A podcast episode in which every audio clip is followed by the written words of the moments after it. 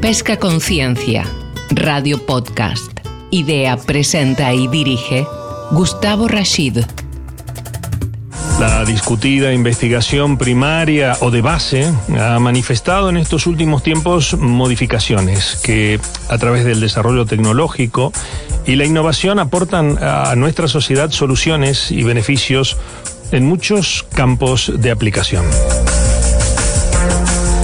En lo referido al sector de la industria pesquera, las eh, normativas cada día más exigentes en materias de trazabilidad, sostenibilidad medioambiental y, por supuesto, el control para evitar la sobreexplotación de los recursos pesqueros ha generado una demanda de soluciones innovadoras donde estos desarrollos tecnológicos aportan grandes beneficios a tan pujante actividad económica y social para poder entender juntos de qué se trata, nos acompañan eh, don Javier Garat, secretario general de Cepesca. Javier, gracias por estar con nosotros.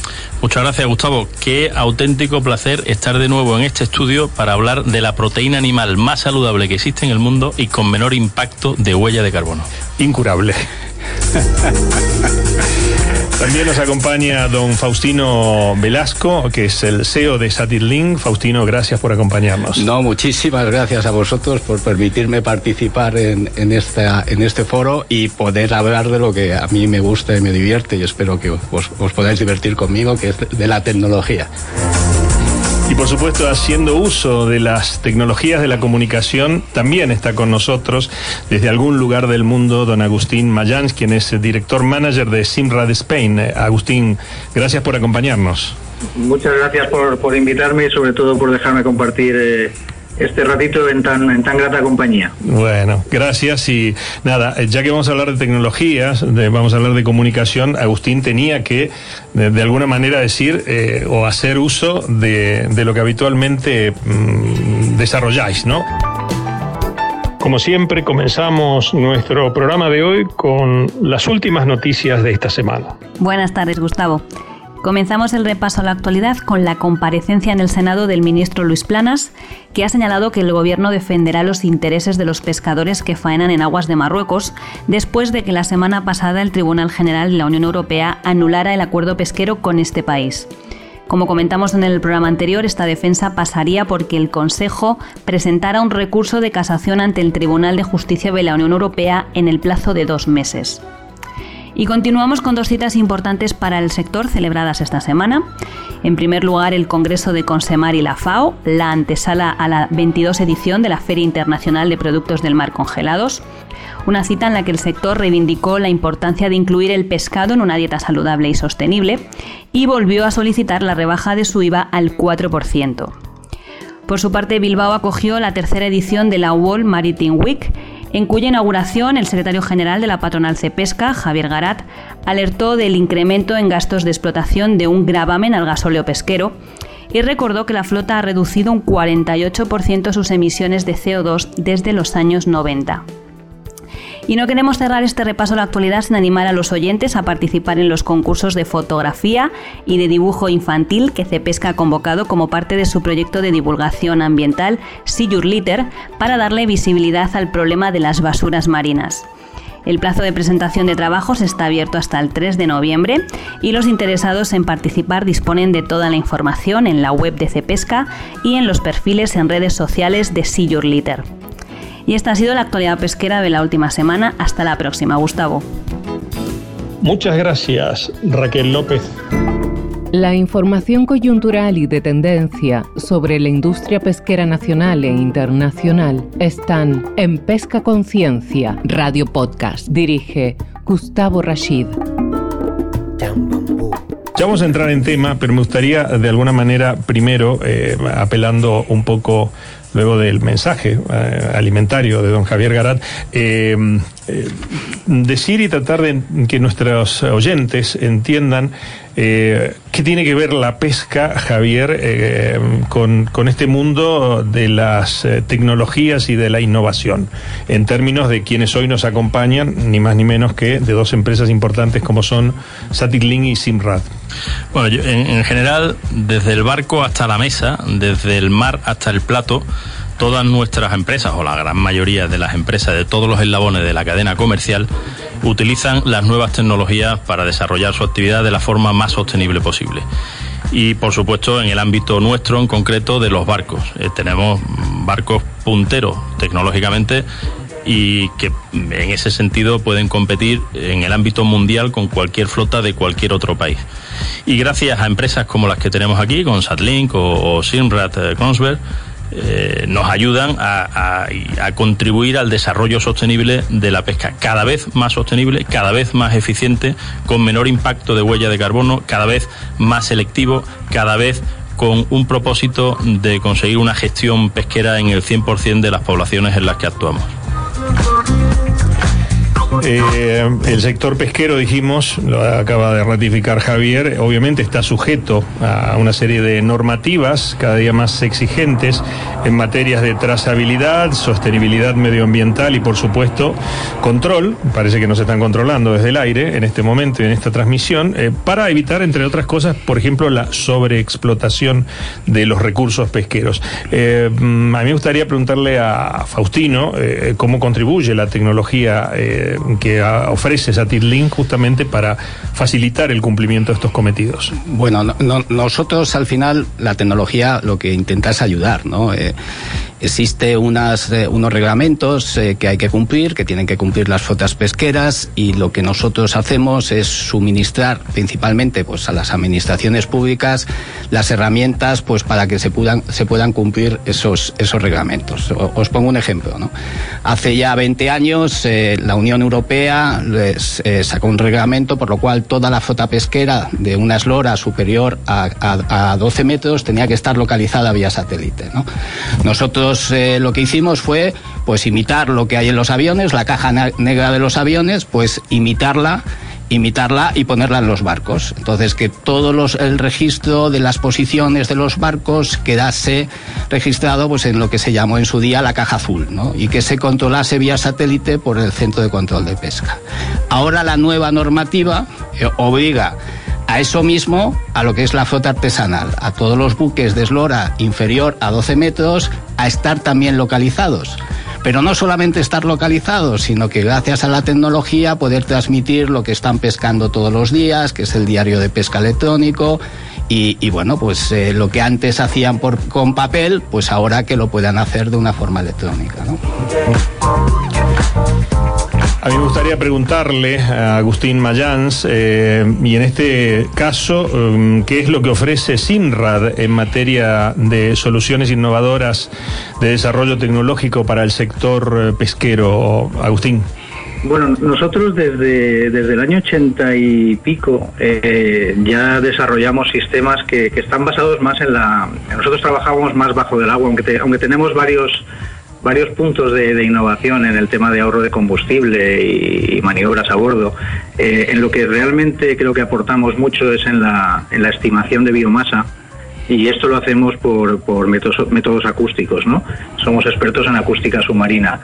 Eh, básicamente lo que hacemos es que en la fase de evaluación le podemos proporcionar al pescador la información de las tallas y de las especies de lo que van a capturar, con lo cual se disminuyen eh, los, los, descartes o, la, o, la, pesca indeseada. ¿no? Y, esto realmente es algo que tenemos en el 100% de los barcos científicos del mundo.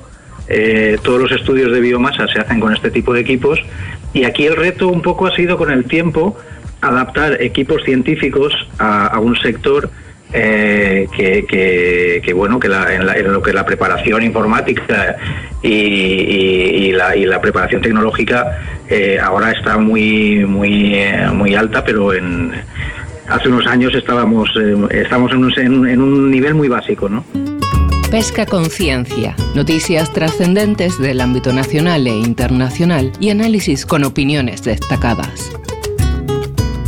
Idea, presenta y dirige Gustavo Rashid, Pesca Conciencia, Radio Podcast.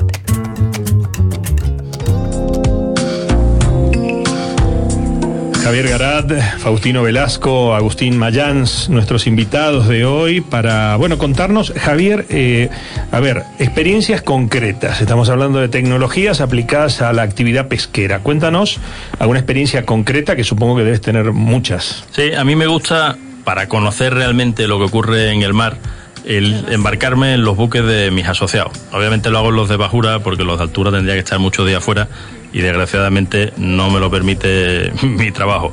Pero, por ejemplo, eh, hablando de buques de cerco, de bajura, que pescan eh, tanto en Sanlúcar, tengo dos experiencias que me encantan, una en Sanlúcar y otra en, de Barrameda y otra en Castellón. La de Sanlúcar de Barrameda, aquel día salimos a las 8 de la tarde del puerto y me dijeron, vamos a capturar 60 cajas de caballa porque Mercadona es la que nos lo ha pedido. Y gracias a, los equipos de los que hablaba Agustín, de acústica submarina, son capaces de diferenciar las especies y las tallas e ir directamente a capturar eso. De tal manera que pescamos eso, nos volvimos a puerto y fue una experiencia maravillosa. En Castellón no querían, por supuesto, pescar juveniles de sardina. Y eh, tras varias horas buscando con esos equipos de los que hablaba Agustín, de Simrat, eh, donde estaba el cardumen y tras pasar por varios en los que veíamos que eran, yo, yo no lo veía la verdad porque no lo entendía, pero ellos que ya conocen muy bien cómo aplicarlo, decían, no, no, mira Javier, aquí puedes ver que la talla de esta especie, que es la sardina, es más pequeña de la legal, o esta, estos son boquerones y también son más pequeños. Y así hasta que llegamos al sitio adecuado, la zona adecuada, para capturar la talla adecuada de sardina. Y me pareció una, la mejor forma de comprobar cómo las nuevas tecnologías pueden ayudar a contribuir a la gestión pesquera, por supuesto, de forma sostenible.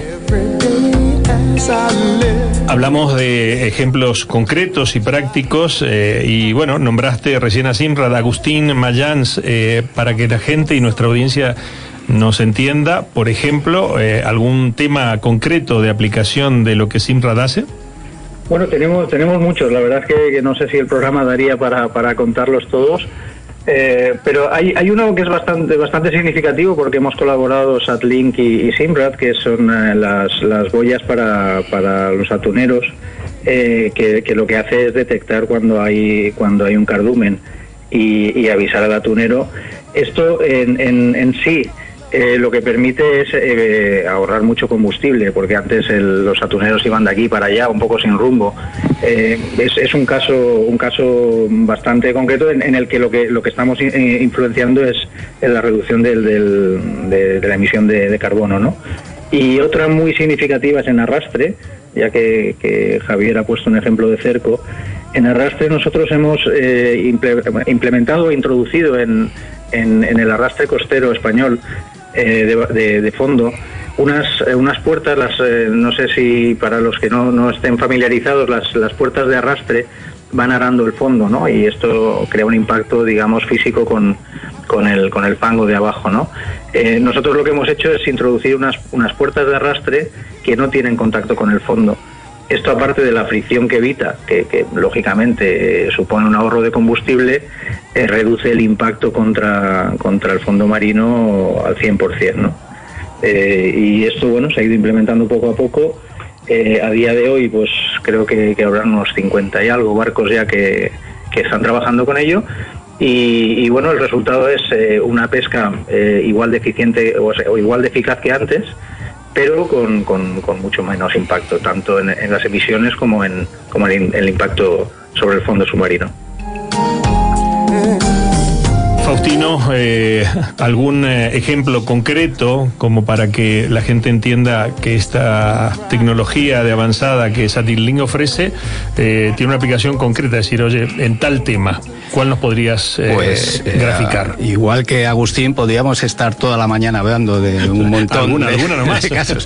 bueno, pues recalcar también lo que ha comentado Agustín sobre las boyas atuneras, ¿no? que, que gracias a esta tecnología que tenemos conjuntamente con Sinrad, lo que nos permite, aparte de lo que es eh, un, eh, eh, disminuir el impacto sobre lo que es la, la, huella de CO2, es una pesca mucho más eficiente. En la, pesca del atún hay especies que están en cierta, según el océano, en cierta sobreexplotación y gracias a esta tecnología sabes y puedes saber lo que estás pescando. Por lo cual, aparte de la trazabilidad, proteges esas especies que pueden tener cierto riesgo de sobreexplotación.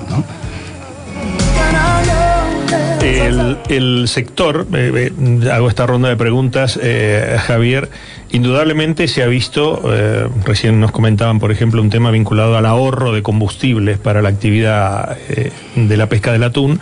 El sector se ha visto con estas incorporaciones de eh, innovadoras mm, tecnológicas muy beneficiado, ¿verdad? Además de cumplir con parámetros que tienen que ver con lo ambiental, digamos, el sector ve que esta herramienta innovadora, o estas herramientas innovadoras, que supongo que hoy hay algunas y seguirán creciendo en cuanto a las necesidades del, sector mismo, benefician realmente la actividad, generan una suerte de concepto de economía circular, incluso en lo que es la actividad económica empresaria de la industria pesquera.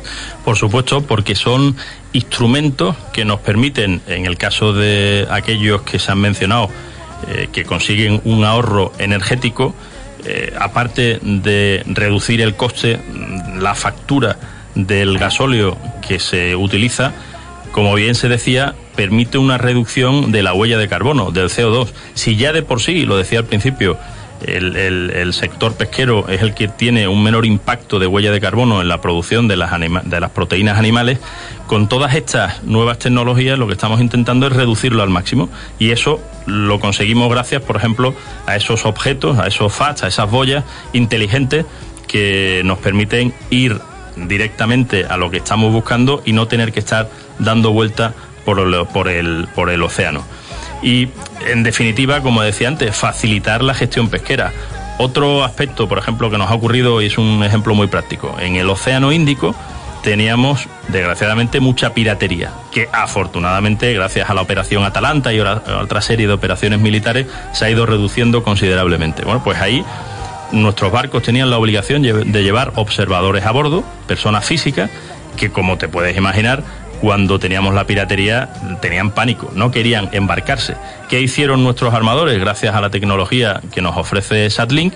Tener observadores a bordo, observadores electrónicos, observadores que permiten sustituir el trabajo humano eh, por a través de unas cámaras que luego son revisadas por científicos en tierra y que nos permiten cumplir con las obligaciones de las organizaciones regionales de pesca y de los comités científicos de las mismas. Bueno, pues eso fue una herramienta para la flota tunera fundamental para poder seguir con su actividad. ¿Cómo es esto, Faustino, de ese apoyo o de ese beneficio? Que, por supuesto, vosotros sois una, una empresa de, temas tecnológicos y hoy estamos pensando y hablando de la aplicación específicamente a la pesca. Eh, ¿Tú notas mm, o cuál es tu visión? Después se la preguntaremos, obviamente, a Agustín, de que estáis beneficiando a esta tan importante industria. Sí, pues mira, recalcando lo que, lo que estaba comentando Javier sobre lo que el tema de lo que es la observación electrónica, yo también tengo que agradecer el, el apoyo del sector sector atunero español, porque sin su apoyo y sin su esfuerzo y sin su tiempo nosotros no hubiésemos podido desarrollar este sistema. Como comentaba Javier, eh, eh, los barcos atuneros tienen que llevar observadores a bordo, observadores que son eh, generalmente científicos. Nosotros lo que le propusimos a la industria atunera era complementar, complementar esos observadores y sustituirlos por un sistema de cámaras y que esos observadores se quedasen en tierra y pudiesen al mismo tiempo lo que es gestionar varios barcos al mismo tiempo, pero desde tierra. ¿no? Esta idea, que fue una idea que se desarrolló aquí gracias al sector atunero español, pues nosotros afortunadamente la hemos podido exportar y estamos poniendo observadores electrónicos en aquellas flotas que por problemas de espacio no pueden tener un observador humano a bordo, ¿no? Y entonces, es gracias a esta tecnología que estamos poniendo, eh, eh, se está aumentando muchísimo toda la información y todo el conocimiento que tenemos de los mares y toda la información científica que somos capaces de y que seremos capaces de analizar y aprender de ella en un futuro. Tu aporte, Agustín Mayans, eh, en relación a lo que SINRA de, eh, observa o, ve en cuanto a beneficio de este sector de, de necesidad de lo que significa la industria pesquera? Sí, yo, a ver, lo que, lo que estamos viendo es que el mundo ha cambiado, ¿no? Ha cambiado a raíz de la pandemia, era un proceso que se estaba que se estaba llevando a cabo, que era el de conectar los barcos con, con tierra, realmente. Eh, como estaba como estaba comentando ahora Faustino, el, tema de que los observadores puedan estar en tierra y no estar y no estar a bordo con sistemas eh, electrónicos. Eh, por supuesto, ahí las comunicaciones por satélite están jugando un papel muy importante. Y, la pandemia, las restricciones de movilidad y, bueno todas las dificultades que ha habido para mandar tripulaciones, técnicos y, equipos a, sitios remotos, que es donde se realiza la pesca, eh, ha, incrementado muchísimo la, necesidad de la asistencia remota. Y, dado que empezamos con la asistencia remota, eh, la tendencia eh, se ha acelerado mucho en cuanto a que los sensores que hay a bordo, tanto acústicos como, como ambientales, se puedan replicar en tierra y creo que la tendencia va a ser a, tomar muchas más decisiones en tierra que a bordo, ¿no? Y bueno, esto, esto por supuesto va, a reportar un, un ahorro en costes importantísimo. Radio Podcast. Estás escuchando Pesca Conciencia. Noticias trascendentes del ámbito nacional e internacional están en Pesca Conciencia. Idea, presenta y dirige Gustavo Rashid. ¿Qué es esto del barco digital, Javier? Pues eh, mira, en, la pesca tenemos un serio problema de relevo generacional. Eh, y cuando hablamos de sostenibilidad no solo hay que pensar en la parte en el aspecto medioambiental que ahí eh, incluye el cumplimiento de la normativa europea, de la normativa internacional, en cuanto al seguimiento de los barcos por satélite, la información sobre las capturas a través del diario electrónico de a bordo, eh, etcétera, que normalmente se hace por una comunicación vía satélite y que Sadlink es la que nos suministra esos equipos y, eso, y esos servicios. Pero como decía, tenemos un problema generación, de, relevo generacional y es fundamental la conciliación familiar de los tripulantes, que en el caso de la altura y gran altura pasan muchos días fuera de casa y que quieren estar comunicados con sus familias. Bueno, pues eh, a través del barco digital lo que se pretende es que esa comunicación por satélite sea mucho más segura y efectiva y que garantice que nuestros tripulantes, a través de esos medios que se instalan a bordo y que seguro que eh, Faustino podrá contarnos desde el punto de vista técnico cómo se hace, facilitan ese contacto de los tripulantes con su familia. Y eso, sobre todo en tiempos como los de ahora de pandemia, puedo garantizar que ofrece mucha seguridad a los tripulantes. Faustino, más eh, detalles sobre eso que suena muy interesante, ¿no? El tema de la conciliación familiar, la actividad, me imagino, fundamentalmente de aquellas, de aquella, de aquellas este, tripulaciones que tienen que estar largos periodos de tiempo lejos de su familia. Esto es una súper, eh, digamos, solución y un gran aporte. Eh, sí, bueno, yo solamente poner eh, un poquito a la audiencia en, contexto, ¿no? Eh, la, flota, la flota pesquera, o sea, las comunicaciones a la flota pesquera han llegado hace relativamente poco. O sea, nosotros estamos acostumbrados a tener en casa muchos megas y mucha facilidad de datos y eso ha llegado a los barcos hace reciente, reciente poco tiempo, ¿no? Hasta hace poco los barcos para comunicarse con tierra utilizaban la radio, empezaron las tecnologías vía satélite a entrar en la, en la flota, pero a un coste muy elevado. ¿no? Eh, ahora mismo, pues ya tenemos lo que podemos tener es un ancho de banda aceptable a unos precios aceptables. ¿no? Ya hay, algunos armadores, la inmensa mayoría, que lo están poniendo a disposición de la tripulación, pero es, es algo que ha llegado recientemente. Cuando yo tengo la suerte de viajar eh, por todo el mundo gracias a la flota pesquera y tengo muchísimos clientes que son armadores asiáticos, latinoamericanos, americanos, y todos, la verdad, tenemos que, que miran con envidia a la flota pesquera española. La flota pesquera española la miran con envidia no, no, no porque sea la que pesca de una forma más eficiente y más sostenible, sino porque son las que, los que tienen los mejores barcos y por algo muy importante, que es lo que ha comentado antes Javier, porque la calidad eh, de vida a bordo de los buques pesqueros españoles no tiene nada que ver con lo que se encuentra en otras flotas de otros países. El barco digital, y contestando a la, pregunta, pues lo que nosotros queremos es, aprovechando estas nuevas tecnologías que tenemos vía satélite y ese ancho de banda que tenemos vía satélite, conectar el barco eh, pues lo que es consumos de motores, temperaturas de cubas, eh, electrónica de a bordo, eh, conectarlo con la oficina del armador y luego también aprovechar para que la tripulación pues tenga una calidad de vida a bordo y pueda conectarse con sus redes sociales, hacer llamadas a sus familias y estar en el día a día de lo que está pasando en casa, que hasta hace poco, desgraciadamente, no era posible. En esto de conocer eh, temas que técnicamente, eh, indudablemente no manejamos algunos periodistas y comunicadores, eh, los profesionales son los que nos nutren de las respuestas necesarias y adecuadas. Y te pregunto, Faustino, perdón, Agustín, mm, algo me contaban acerca de un sistema que ustedes utilizan en el Mediterráneo en relación a qué es lo que pasa cuando de repente algún barco topa, por ejemplo, con una tubería eh, de un gasoducto. Eh, ¿De qué se trata eso como aplicación concreta de lo que hacen en Simrad? Bueno, esto en, concreto fue una solución que, ofrecimos cuando, se, cuando se instaló la tubería que conecta las, Baleares con, la península para, transportar el gas. Eh, esta tubería cruza, cruza en perpendicular los caladeros de principalmente de Denia eh, de Ibiza y de, y de, y de Mallorca, eh, donde, donde bueno, se pesca la gamba roja, son fondos de, hasta, hasta 600, 700 metros y eh, digamos la, la, implantación de la tubería no suponía que hubiese una zona de exclusión de pesca.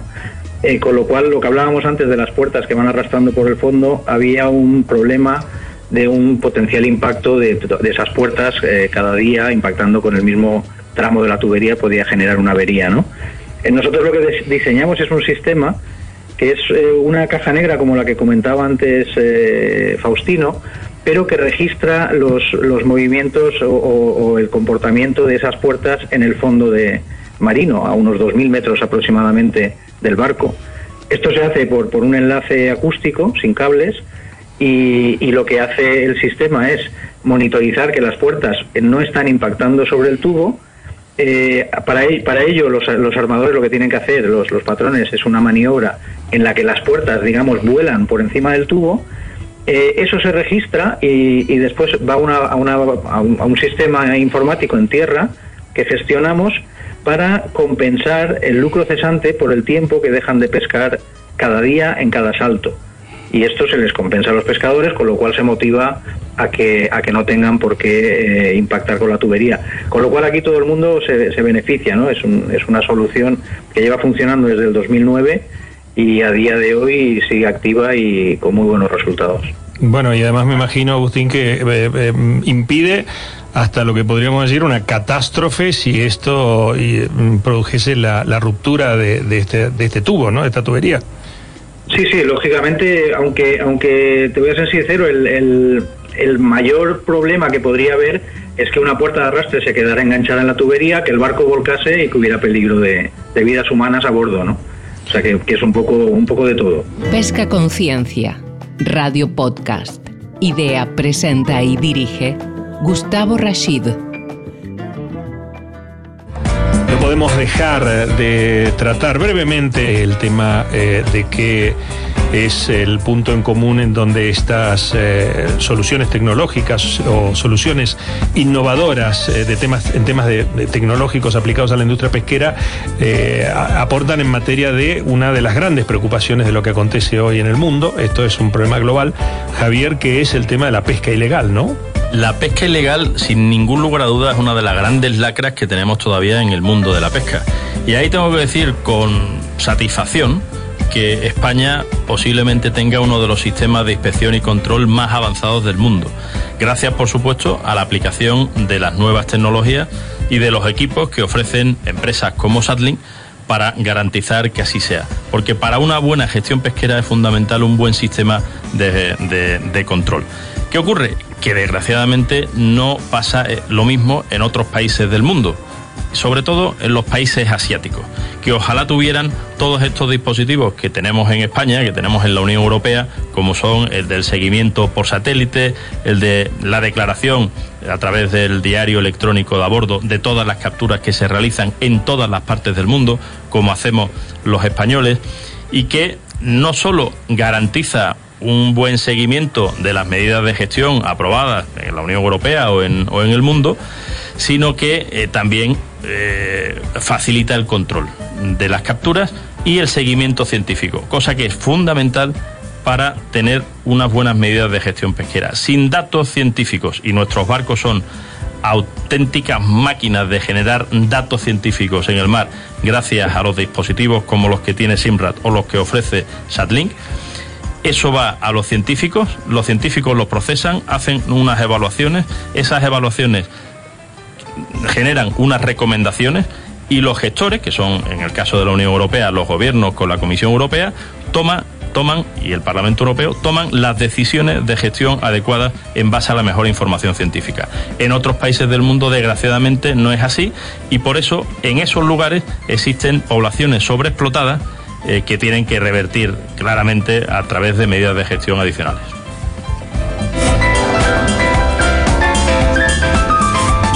Javier eh, acaba de decir, eh, Agustín, que eh, no, no es, digamos, la aceptación de estas soluciones tecnológicas, llamémosle así, mm, similar en distintos sectores, no solo de la industria, sino del mundo. ¿Y por qué? Y esto te lo pregunto, Agustín, ¿por qué la tecnología, o sea, si la tecnología nos da estas soluciones a, a problemas que existen, el sector no las incorpora mayoritariamente?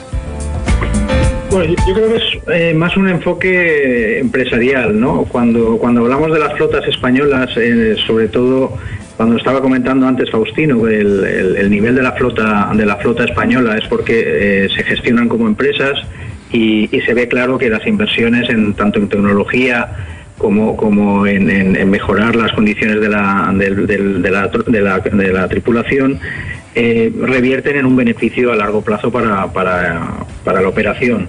En, en, otros países o en otras pesquerías, eh, todos estos temas de inversión se ven más como una, primero una obligación que, que, te, que te, imponen los gobiernos y, y, después como un gasto, que no como una inversión. Eh, eso hace que, bueno que, hay, armadores que lo que quieren es tener como una vaca a la que van ordeñando, le van sacando el dinero, esos barcos no tienen mantenimiento, las condiciones a bordo son terribles y por supuesto como, como no cumplen con la ley pues se dedican a, a la pesca ilegal, ¿no? Y ahí acaba todo. Qué tema, qué tema que da para muchos programas de radio eh, y, en temas de seguridad, eh, Faustino, o sea, hablamos hace un rato, incluso Javier citaba el tema de la piratería. Eh, creo que también mm, las soluciones tecnológicas que vosotros ofrecéis mm, tienen una importancia clave en el tema eh, seguridad y lo que, bueno, sois verdaderos ojos de lo que acontece en los océanos.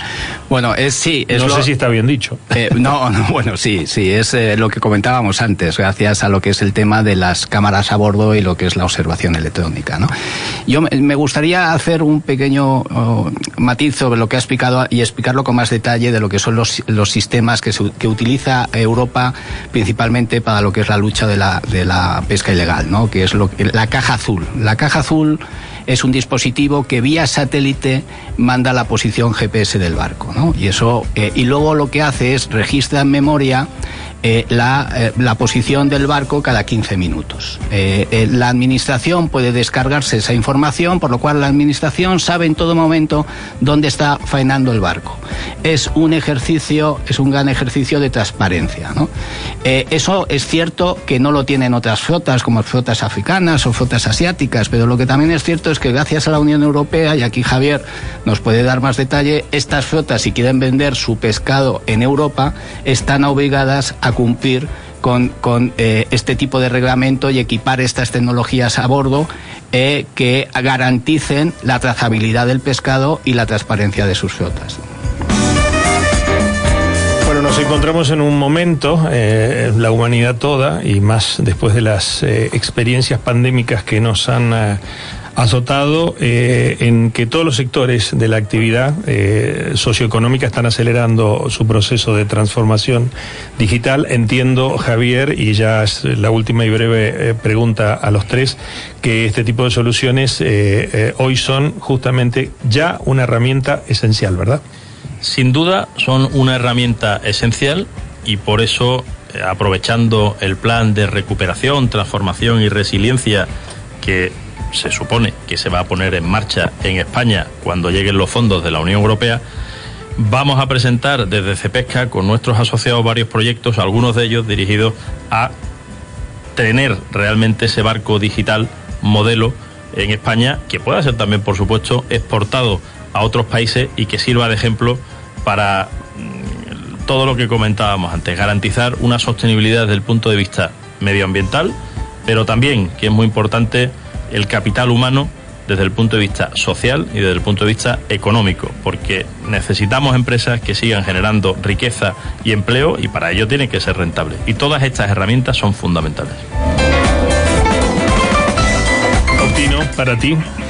Bueno, eh, estas herramientas de gestión eh, son tan importantes que eh, la, Unión Europea quiere llevarlas no solamente a lo que son las flotas grandes, sino que a todos esos barcos de eslora inferior a 12 metros. O sea que a partir de dentro de poco, pues esos barcos tendrán que estar localizados y tendrán que reportar también digitalmente todas sus capturas.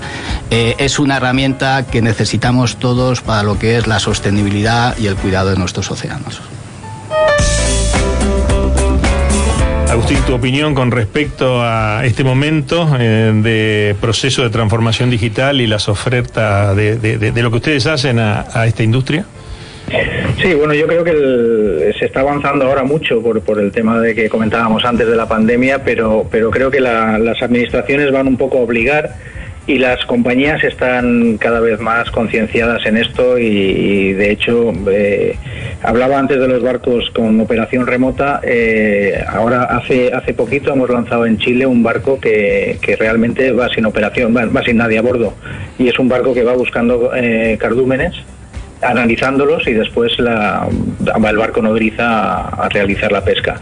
Ese es el futuro, ¿no? Y, creo que, que, ahí es donde, donde tenemos que fijar la mirada. Puedo más que agradecerles a nuestros tres invitados. Javier Garat, muchas gracias por acompañarnos. Un placer, como siempre. No me puedo, no puedo dejar de decir mi recomendación final siempre. Disfruten comiendo pescados y mariscos. Además de tener mejor salud, van a ser mucho más felices. Agustín Mayans, gracias por eh, estar con nosotros en este programa. Te comprometemos para el próximo también. Perfecto, estaré encantado. Ha sido, ha sido un placer. Gracias. A ti también, muchísimas gracias. Y yo me quedé con las ganas de muchas preguntas. ¿eh? Ha sido un placer compartir este tiempo con vosotros y solamente un pequeño matiz a lo que ha, dicho Javier, que es importantísimo sobre el consumo de pescados y, mariscos. Si este pescado y marisco ha sido gestionado a través de electrónica y, y más de español, mucho mejor. Pesca Conciencia, Radio Podcast. La información coyuntural y de tendencia sobre la industria pesquera nacional e internacional están en Pesca Conciencia. Idea, presenta y dirige Gustavo Rashid.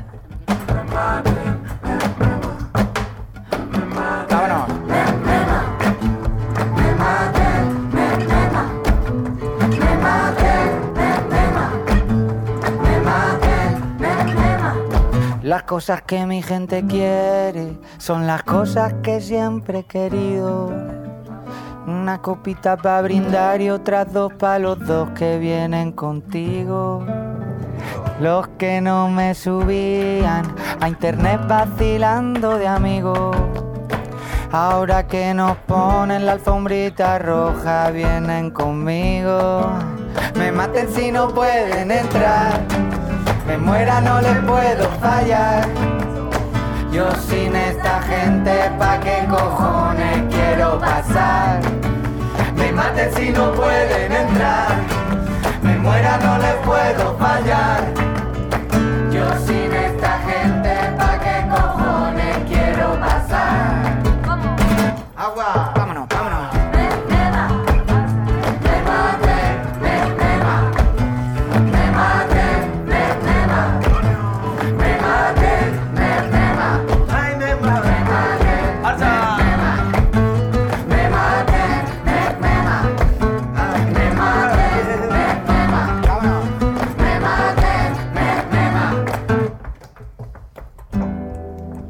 la vida no pensamos que la gloria es el dinero. Pero, pero nos equivocamos. Nuestra gente lo primero. Y el la puerta dice que muchos